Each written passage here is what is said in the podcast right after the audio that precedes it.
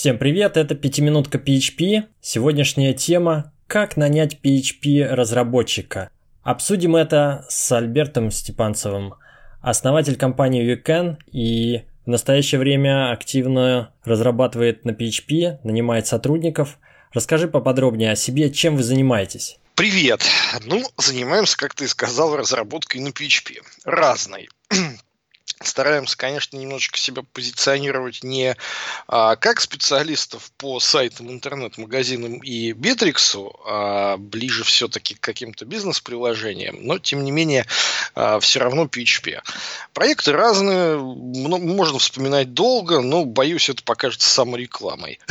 Поэтому давай скажем так, кратко. Вот команда в основном у нас специализируется на бэке, то есть это PHP базы данных, в основном Postgres, немножечко фронта. И в основном это какие-то приложения такие внутренние для бизнеса, не особенно публичные, какие-то закрытые CRM, а, узкоспециализированные отраслевые, еще что-то. Ну вот как-то так. Угу. Итак, у меня к тебе вопрос. Я хочу нанять Давай. такого middle PHP программиста, который будет писать код, много кода. И ага. будет делать это более-менее самостоятельно. Настоящая рабочая лошадка. Как найти такого человека, как провести процесс отбора, что спрашивать на собеседованиях. Вот об этом, обо всем хотел с тобой поговорить. Но сначала давай определимся, а кого мы, собственно, ищем? Как ты считаешь, кого нужно искать сегодня в качестве рабочей лошадки? Ох, нифига себе, вот это вопрос, на который можно отвечать часами, и ответы будет всегда зависеть от понимаешь? Кого мы ищем? Ну, давай, опять же, здесь и сейчас, исходя из своего опыта. Надо искать прежде всего, наверное, не PHP-разработчика, не какого-то фуллстека, а надо исходить из того, кто тебе пригодится вообще в команде и кто сможет с командой работать. Понимаешь, человек это вообще существо, которое умеет учиться. Вообще, это, это наша с вами характеристика как вида. Поэтому говорить о каких-то конкретных знаниях, что вот человек должен знать вот это, вот это, вот это, и составлять этот список перед собеседованием, ну, это немножечко странно. Ищи того, с кем тебе будет психологически комфортно работать. Ищи того, кому с тобой будет психологически работать комфортно. Ищи того, кто сможет погружаться в твою предметную область. Программирование как таковое – это такая штука, которая в основном ведь на практике осваивается. Ну, согласись, у нас очень мало вузов, которые готовят на выходе а, программистов на PHP 7, например. Да? Ну, потому что вузовское образование само по себе медленное оно не успевает за этим всем, и задачи у него другие. Поэтому практически все ведь программисты, они самоучки. Нет, есть курсы разные, то все, пятое, десятое, но почти все самоучки. Поэтому вот, вот первое, на чем хотел, наверное, заострить внимание, оценивать надо человека не по набору его знаний, умений, навыков, а потому, как вы друг друга понимаете, потому интересна ли ему твоя предметная область, ну и вообще сходитесь ли вы чисто по-человечески. Вообще на собеседовании должен быть человеческий подход. Вообще в, в любом процессе отбора. Это, наверное, самое главное. Ну, могу сказать так. Смотри, вот у меня был такой опыт, как бы это рассказать, чтобы не нарушить никакие соглашения о распространении. О, Форекс. Знаешь, что такое? Да. Вот, представляешь, ну это, честно говоря, большинство Форекс-контор лохотроны. А, и я был с той стороны. Э, в команде разработки вот этого вот всего. И ты знаешь, на собеседовании первый вопрос, который задавался, это не что такое класс или интерфейс, а после честного рассказа о бизнесе шел вопрос, а вы готовы в этом работать вообще? Вот, вот это вот важно. То есть, готов ли человек погружаться в этот бизнес? Вот ты говорил про Мидла, да, который э, будет пилить много задач, а много кода выдавать. Чтобы middle выдавал много кода, он не то чтобы PHP должен хорошо знать, он должен хорошо погрузиться в э, смысл бизнеса, который делается. Ну, не надо ему быть экономистом, бухгалтером или финдиректором, не дай бог. Но смысл бизнеса, который происходит. Вот мне нравится подход Дода Пицца, да, что они устраивают пробный день. Их, их за это ругают многие, что вот у вас там бесплатно люди работают целый день. Так у них программист приходит на день в пиццерию. Ну, посмотреть на процессы, которые ему предстоит автоматизировать. То есть я вот за такой подход, прежде всего. Да, про пробный день у меня был вопрос чуть дальше. Ага. Но давай попробуем в хронологическом порядке. Итак, давай. я хочу нанять человека. Все начинается с резюме. Мне пришло резюме. На что обратить внимание или что может быть красным флажком? Что ты для себя выделяешь в качестве основных критериев для резюме, которое читаешь? Ну, слушай, тут опять очень сложно формализировать, но давай попытаемся, давай вместе попытаемся. А, со временем глаз начинает видеть неправду в резюме Я ни в коем случае не хочу никого обидеть, но такое случается. Что значит в резюме неправда? Банально ты видишь название фреймворка, который появился там год назад, особенно, как ты понимаешь, на фронте это часто происходит, там все фреймворки год назад появились, вот, а через год будут другие. И человек пишет опыт 5 лет. Или ты видишь, э, например, название компании, где он якобы был там руководитель разработки, а ты знаешь эту компанию, знаешь ребят оттуда и понимаешь, что ну, не был он там руководителем разработки. Э, эти флажки, их достаточно сложно формализировать, но первое, что я делаю, я внимательно читаю резюме, ну вот несколько раз прямо каждое слово, пытаясь понять, нет ли тут а, неправды. Понимаешь, бывает приукрашивание. Ну, человек приукрасил немножечко, напихал кучу полезных слов в свое резюме. Все, все этим страдают, начинающие особенно. А, пишут и гид, и PHP Storm, хотя нафига их писать, я не понимаю. Это просто ну, такие инструменты, которые ты должен знать. А иногда бывают сигналы неправды определенные. Да? Они потом могут выявиться при телефонном разговоре, когда человек упоминает название какого-то инструмента, а ты задаешь пару вопросов о нем и, ну, и понимаешь, что он, он ими не пользовался никогда в жизни. Вообще, ты знаешь, я, я, наверное, так скажу.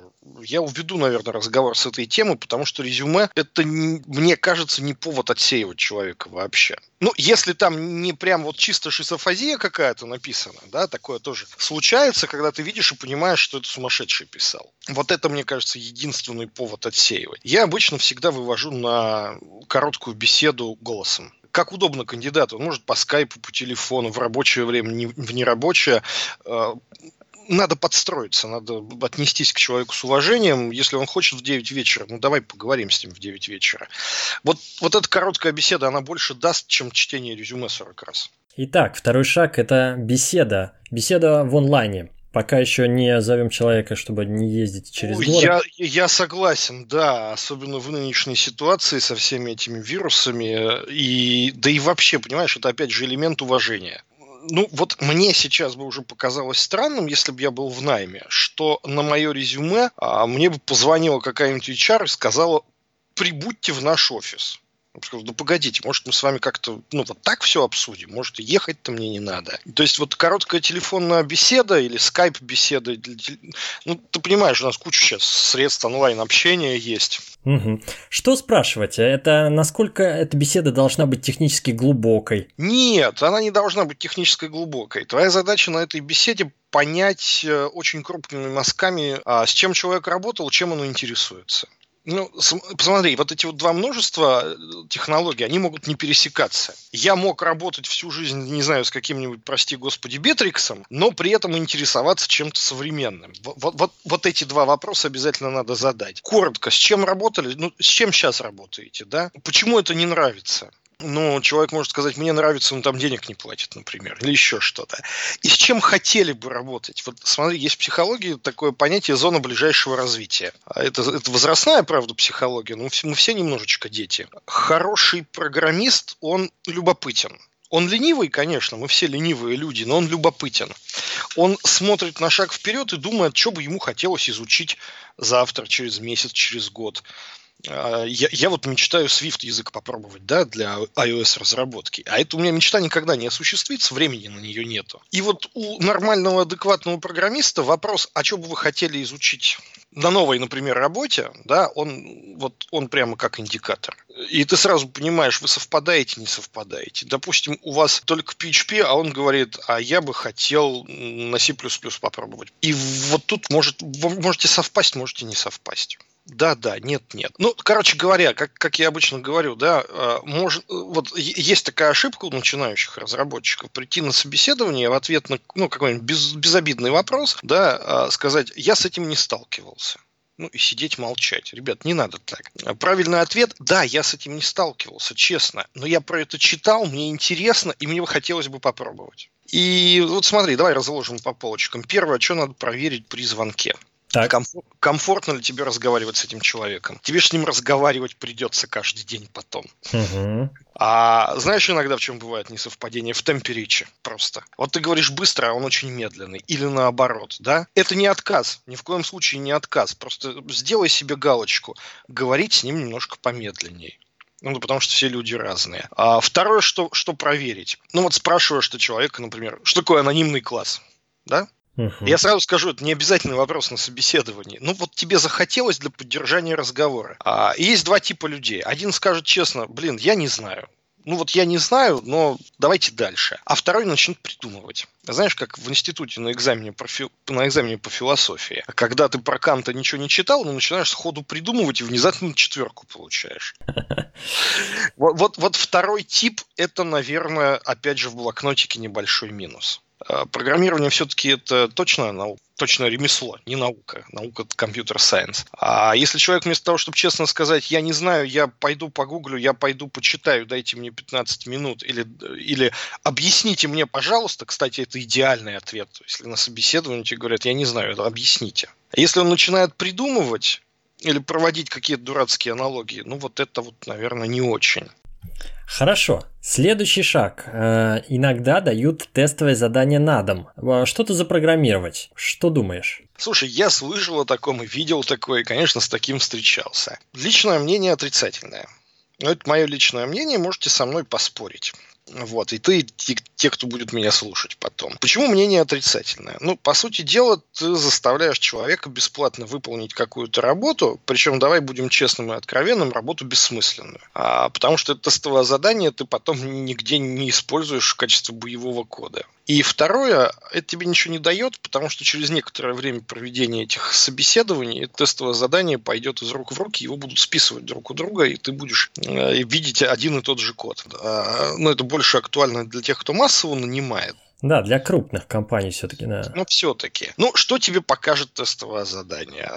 Ну, какая-то аккуратность в коде. Ну, может быть. Ты знаешь, есть, есть другой подход, да. И вот если мы говорим про мидла, не про джуниора, не про стажера, а про мидла, то разумнее попросить его показать тот код, который он уже написал.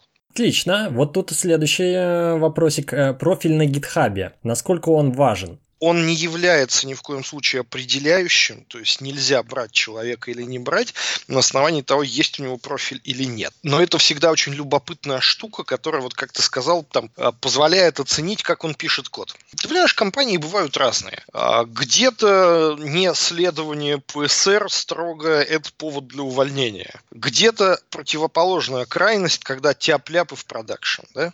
И я опять к тому же самому возвращаюсь. Тут совместимость важна посмотри на то, как человек пишет код, и позадавай ему вопросы, уважительные вопросы на тему того, а почему ты здесь вот так написал? А почему здесь вот такой кейс почему здесь вот слово true большими буквами написано, да, и так uh-huh. далее. Это скорее анализ того, окажется ли он совместим с твоим стилем кода, со стилем, принятым в команде. Но многие сразу говорят, у меня код под NDA, да?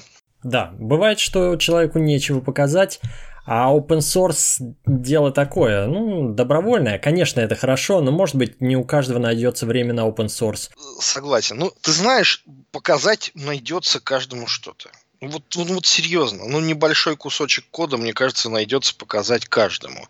Если вот вы уперлись рогом в стену, на гитхабе нету ничего, с предыдущей работы ни одного кусочка кода не показать э, и так далее, ну, Тут взвешивай сам для себя. Если тебе по, по беседе человек понравился, если на какие-то контрольные вопросы он тебе ответил хорошо, чувствуешь комфорт, ну, зови побеседовать в офис. Класс. Переходим к офисному собеседованию. Да. Начнем с того, как э, проводить такое собеседование угу. один на один, или угу. же позвать своих коллег, допустим, трое спрашивают одного. Ой, слушай, это стресс. Это стресс. Мне кажется, и опять же, я, я, я еще раз скажу, только свое мнение да, выражаю, ни в коем случае, я не пытаюсь тут сейчас за кого-то говорить. Мне кажется, что собеседование должно быть один на один. А, потому что ситуация, когда ты сидишь и тебя три человека спрашивают в разнобой о чем-то, она достаточно стрессовая. Ну, нет задачи на собеседовании стресс устроить, понимаешь? Мы с вами не супершпионов нанимаем и не, про, не должны проверять их реакцию на стресс. Все же идет к тому, чтобы наоборот максимально комфортные условия человеку создать, чтобы он раскрылся, рассказал о себе, вы о себе рассказали, как-то вы поговорили. Я вот еще раз повторю, смотри, основная мысль в том, что тебе с этим человеком в команде потом работать может быть, даже годы. А ты тут его начнешь загонять такой э, стресс собеседованием. Не очень не очень. Я сторонник того, что один на один. Причем, вот мне кажется, что собеседующим должен быть тот, кто потом решение будет принимать. И э, понятно, что все раз, зависит от размера компании. Да? Где-то есть трехступенчатая система, что HR, технический руководитель, а потом там бизнес-руководитель. Угу. А, ну, это выматывает, я тебе честно скажу. Это выматывает. Я в свое время устраивался в достаточно крупный банк и устроился, и работал. Жалко, проект закрыли, проект был очень интересный. А, там процесс принятия решения длился три месяца. И я не думаю, что лучшие программисты получаются из тех, кто способен ждать три месяца и проходить по пять интервью. Это не те профессиональные навыки, которые надо проверять, согласись. Угу, угу, Поэтому, ну, один на один сели, желательно в каком-то спокойном месте. Я вот сейчас скажу крамольную вещь, наверное, да. А, если у вас шумный офис, если у вас особенно open space, а если вы ищете кандидата не на массовый набор, не, не на какую-то там мегалинейную должность, а мы говорим про middle, middle plus, господи, в кафешку позовите, сядьте друг напротив друга, кофе попейте обстановка спокойная будет. В офисах, если open space, это какая-то уже более-менее крупная компания, и переговорки должны быть. Ну, конечно, да. То есть это должно быть место, которое стресс не вызывает ни в коем случае. Потому что человек и так волнуется, понимаешь? Мы же все напуганы экзаменами в школе сдавали, в институте сдавали. И каждый из нас собеседование тоже, блин, как экзамен начинает воспринимать. А вот это вот ощущение надо снять. Ну, то есть собеседование это не экзамен. Итак, даже если у нас э, многоступенчатое собеседование, сосредоточимся на технической части. Вот, Что самое интересное. Поспрашивать? Тут есть целый букет интересных подходов. Начну угу. с самого такого заезженного. А почему люки круглые и прочие задачи на сообразительность? Что ты об этом думаешь? Ну, ты понимаешь, что это уже становится просто ну, дурным тоном задавать такие вопросы. Я об этом думаю следующее задавать э, задачи на сообразительность, как мне кажется, можно в ходе собеседования только в конце, и то в том случае, если вы обо всем другом уже договорились, и вам нужен, нужен просто выход через юмор из ситуации собеседования. Вот других вообще причин их не должно быть. Ну, то есть немножечко пошутить, немножко расслабиться, да, а, там, почему люки круглые, с какой скоростью там резко на болоте растет и так далее. А, сколько носков надо вытащить из коробки. Таких задач можно миллион придумать, но я очень сильно сомневаюсь, что ваша компания, нужен программист, занимается канализационными люками или лягушками или носками, да? Поэтому нет. Так, ну да, ожидаемо, наверное, уже большинство придерживается такого же мнения. Общие вопросы на понимание работы компьютера, сети, э, сетевого стека, операционной системы, что считаешь, это все нужно знать? Или это нужно знать, но до определенной глубины, так скажем, не обязательно сильно погружаться? Какие примеры хороших вопросов ты бы мог задать? Я тебя понял. Разреши, я как старый педагог начну издалека. А, любое знание бывает активным и пассивным. Ну, мало того, что мы еще делим с вами когнитивные э, сферы на знания, умения, навыки, знания бывают активными и пассивными. Активное знание – это то, что ты применяешь каждый день. Пассивное – это то, что ты способен вспомнить. Я тебе приведу сейчас очень простой пример. Давай, ну, крохотный тест. Не против пройти? Угу. А, в школе все учились, химию все учили, и все давно забыли. Ну, ты же не применяешь химию каждый день, согласен? Нет, конечно. И, и я не применяю. Угу. А я вот сейчас назову ряд слов, а ты назови мне следующее. Метан, этан, пропан. Бутан? Да. Это пассивное знание. Ты хорошо учился в школе, ты это запомнил, и в нужной ситуации ты это из головы вытащишь. Ты уже не помнишь ни формулу этих самых метанов с этанами и пропанами. Я не помню. И никто не помнит, наверное, кроме химиков. Но вот это пассивное знание, оно у тебя сработает. Но это как стишок уже, наверное, заучено. Да, да. А там много такого хранится со школы. Если ты в школе хорошо учился, и школа была хорошая. Причем, ну, второе важнее первого. Главное, чтобы школа была хорошая. Mm-hmm. Смотри, для типичного PHP-программиста знание э, уровней сетевых протоколов, оно настолько же приятно и настолько же полезно, как для слесаря умение разбираться в балете. То есть вот хорошо, если слесарь балетом увлекается, но относится ли это к его работе повседневной? Наверное, нет. Если оно у него лежит в пассивном знании, это замечательно. Но я что-то сомневаюсь, что потребуется. Твоя задача на собеседовании – вытащить из него, какие знания у него активные. То есть, что он готов применять сейчас сразу. А где там протокол транспортный, где физический и так далее, если он у тебя... Ну вот смотри, если тебе это действительно нужно, давай ставить условия. Первое условие – если это нужно в работе. Второе – а если кандидат сумел из пассивного своего знания, из подсознания вытащить хотя бы название этих уровней, бери сразу, бери но если тебе это не нужно, не задавай этого вопроса, не надо вообще. У нас что с вами, какие инструменты мы применяем? У нас есть язык программирования, на котором пишем. Вот про него спрашивай, что он понимает его вообще, чувствует и, и что он что он ему нравится. Хорошо, переходим к языку. В нашем случае это PHP, но только язык. Нам нужно понять, человек умеет ли мыслить какими-то парадигмами архитектуры, ООП в частности. Что в этом плане? Назовите несколько паттернов, а, объясните, как они работают, чем отличается интерфейс от абстрактного класса. И тот, и другой, и третий вопросы имеют право на жизнь, но они не очень показательные. Паттерны можно выучить. Можно взять книжку «Банды четырех», заучить наизусть и, и вообще. Ты знаешь, у меня в институте была девочка, которая формулы запоминала фотографической памятью. Она в них не понимала ничего, она просто помнила, как они выглядят. Можно вот так заучить. Знаешь, чего бы я тебе посоветовал начать? Если это middle, разбей собеседование на две части. Первая часть это, собственно, про PHP как язык поговорить. Позадавать какие-то вопросы, иногда залезая чуть-чуть вглубь, э, на тему того, как, как он устроен, э, каких-то синтаксических конструкций, типов, да, опять же, ну, если у человека понимание, как, как соотносятся между собой типы, классы, интерфейсы, общие вопросы. Вот, общее. Я могу привести пример, если надо таких вопросов, но я боюсь, не надо это делать, а то все начнут их повторять. И вопросы, и ответы. А во второй части ты абсолютно прав. Надо поговорить про объектно-ориентированный подход. Возьми свою предметную область. Вот чем, чем ты занимаешься. Логистика. Грузоперевозки. Логистика, грузоперевозки. Замечательно. Расскажи человеку о тех объектах и сущностях, которые в твоей предметной области есть. Скажи, вот смотри, вот у меня есть вторичная упаковка, третичная упаковка, вот у меня, скажу, есть такая вещь, как палета, вот есть такая штука, как маркировка, и есть такая штука, как товарная накладная, да? Расскажи, попроси его порисовать схемки ну, схемки, как все это устроено, а как это связано, как эти сущности связаны с, с, друг с другом. Расскажи ему об одном бизнес-процессе.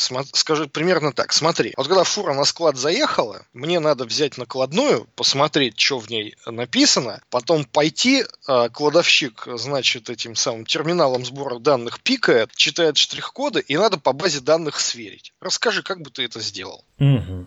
Все, у тебя твоя предметная область, в которой ты эксперт, ты дал реальную практическую задачу, и только не заставлять писать код на бумажке, да? И вот на уровне объектов, а, сущностей, связей между ними, бизнес-действий, пойми, понимает ли человек тебя, о чем ты говоришь, и как он будет выстраивать вот эту архитектуру. А, так что, ну, еще раз повторю, две части, да. В первой части поговори про сам язык, немного, не увлекайся. Не надо задавать э, вопросы, что такое анонимный класс, если в вашем коде нет ни одного анонимного класса это пассивное знание, понимаешь? Оно uh-huh. может никогда не пригодиться. А вот взять что-нибудь, ну давай что-нибудь, что-нибудь такое самое простое. Сказать, вот, вот смотри, вот у нас есть какой-нибудь популярный фреймворк на букву L.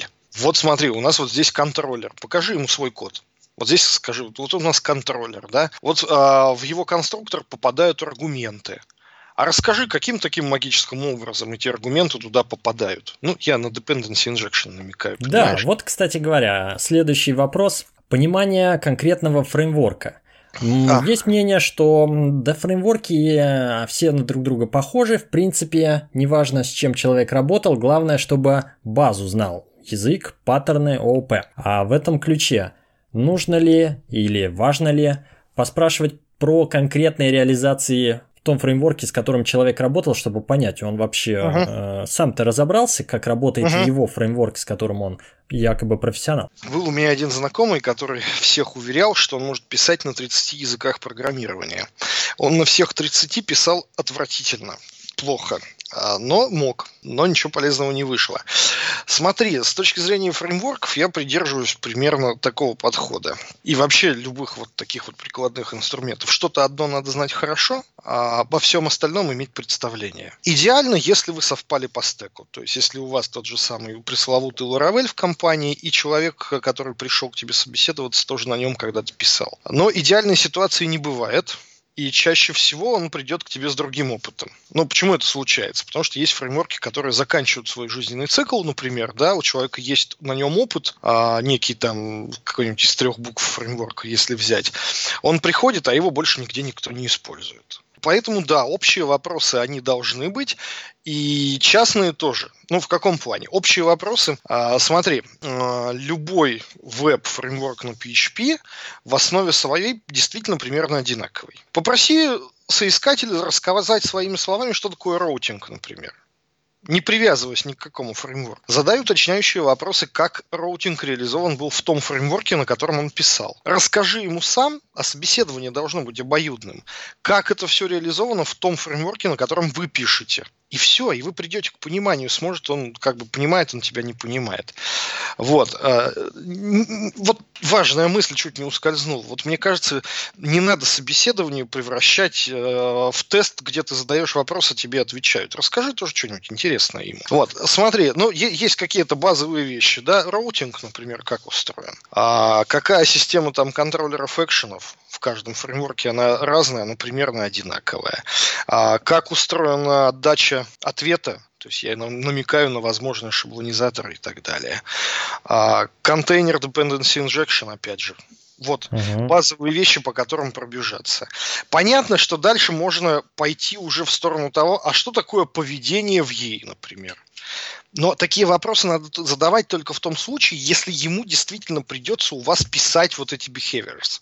Поэтому, ну, мне кажется, подход должен быть такой. Общие вопросы по всем фреймворкам, твой рассказ о том, какой вы используете, вопрос, какой он использовал раньше, и попытка в диалоге найти понимание.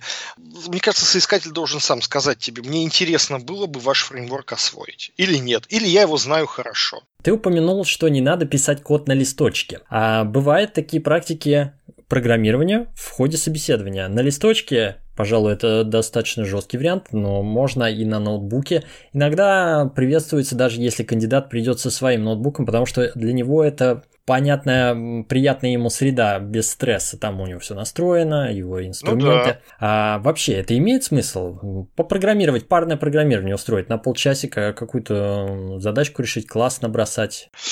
Ну, давай разобьем ответ на две части. По поводу листочка, а, я как бы считаю, что жестко ни в коем случае кандидата нельзя заставлять писать на листочке код. Это, опять же, элемент стресса, который нафиг никому не нужен, потому что в реальной жизни он тебя на листочке код писать не будет. Но при этом я сам, когда провожу собеседование, я иногда пишу код на листочке, чтобы кандидату проиллюстрировать свои слова. Ну, знаешь, код словами объяснять сложно, а быстро накидать какую-то простейшую конструкцию я могу. Его заставлять не имею права, сам, сам могу. Теперь по поводу парного программирования. Мне кажется, что если ты сажаешь человека за э, компьютер в своем офисе, ну это приофер уже фактически. Это значит, ты уже понял, что хочешь его нанять, и по всем остальным параметрам он тебе подходит. Можно ли это делать? Да, можно можно всегда подготовить какой-то ноутбук, на котором ты, ты действительно все подготовишь. У тебя будет развернут какой-то реальный ваш проект, э, открыта какая-то реальная, очень маленькая задача, и в режиме диалога пройтись по коду и спросить человека, как бы он стал решать эту задачу, да, Почему нет? Это сэкономит кучу времени и тебе, и ему. Не в том смысле, что вы прям сядете код начнете писать. Я бы скорее прошел по плану решения задач. Таким вот образом. А такая практика тестовая код-ревью. Я показываю фрагмент кода и прошу ага. кандидата рассказать, что он думает, что здесь может быть не так, как бы он сделал код-ревью этого фрагмента, если бы уже работал у нас. Да, отлично, почему бы нет. Это диалог, понимаешь, это очень здорово, потому что это диалог, да. А, я против собеседования экзаменов, я за собеседование а, разговоры, а, за собеседование диалоги. Если ты ему действительно показываешь кусочек реального кода, не ищи только с подвохами, да, с какими-нибудь, да, вот прям настоящие. И говоришь, что да, вот, вот, вот реальный код, реальные задачи, давай посмотрим, что бы ты мог здесь улучшить идеальная вообще ситуация с моей точки зрения. Она не стрессовая, она показывает человеку реальный код, с которым ему предстоит э, столкнуться. И если ты дашь еще свои комментарии, опять же, диалог, да, о том, что «а я бы сделал вот так и так после него», ты еще и о себе, как код-ревьюере, немножечко расскажешь. Все, отлично. Угу, супер, берем на вооружение. Берем, берем, берем однозначно. Так, я слышал еще такую практику. Один день или два дня поработать вместе с командой в офисе. При этом это еще не испытательный срок. Это что-то до того, как подписаны какие-либо бумаги. Просто попрограммировать, посмотреть, как вы сработаетесь. Тут не совсем понятна юридическая или финансовая сторона. Я не знаю, как это...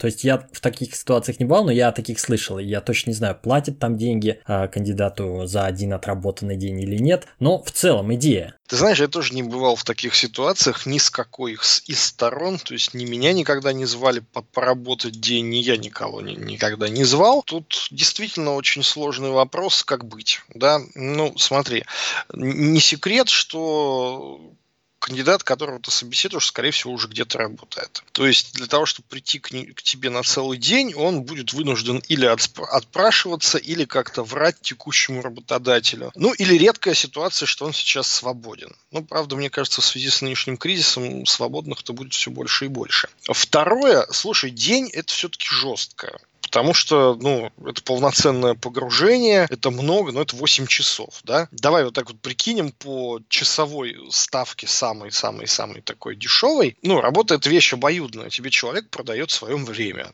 ты, ты ему платишь деньги, а он тебе время потрачено на решение задач. А если полчаса еще допустимо там на парное программирование, даже могу допустить 2 часа на тестовое задание, то 8 часов, ну это уже крупная сумма получается. Не знаю, что бы меня могло сподвигнуть на такое. Наверное, только ситуация идеального кандидата, относительно которого все-таки не, нет единогласного решения. Угу. Ну и такое должно быть с обязательной оплатой. Я, честно говоря, опять же не представляю, как это сделать, ну кроме как просто конвертиком каким-то. Берем, значит, кандидата, делаем офер, он выходит. Э, если человек выходит на испытательный срок, да, мы его уже наняли, он нам нравится, но тем не менее есть испытательный срок, обычно это три месяца, по итогу которого, в принципе, бывают случаи, что человек увольняем, то есть что-то пошло не так, то, чего не рассмотрели на собеседовании, что выяснилось позже, как-то не сработались. Тут тоже споры идут. А нужно ли три месяца? Возможно, плохого человека раскусим и через неделю.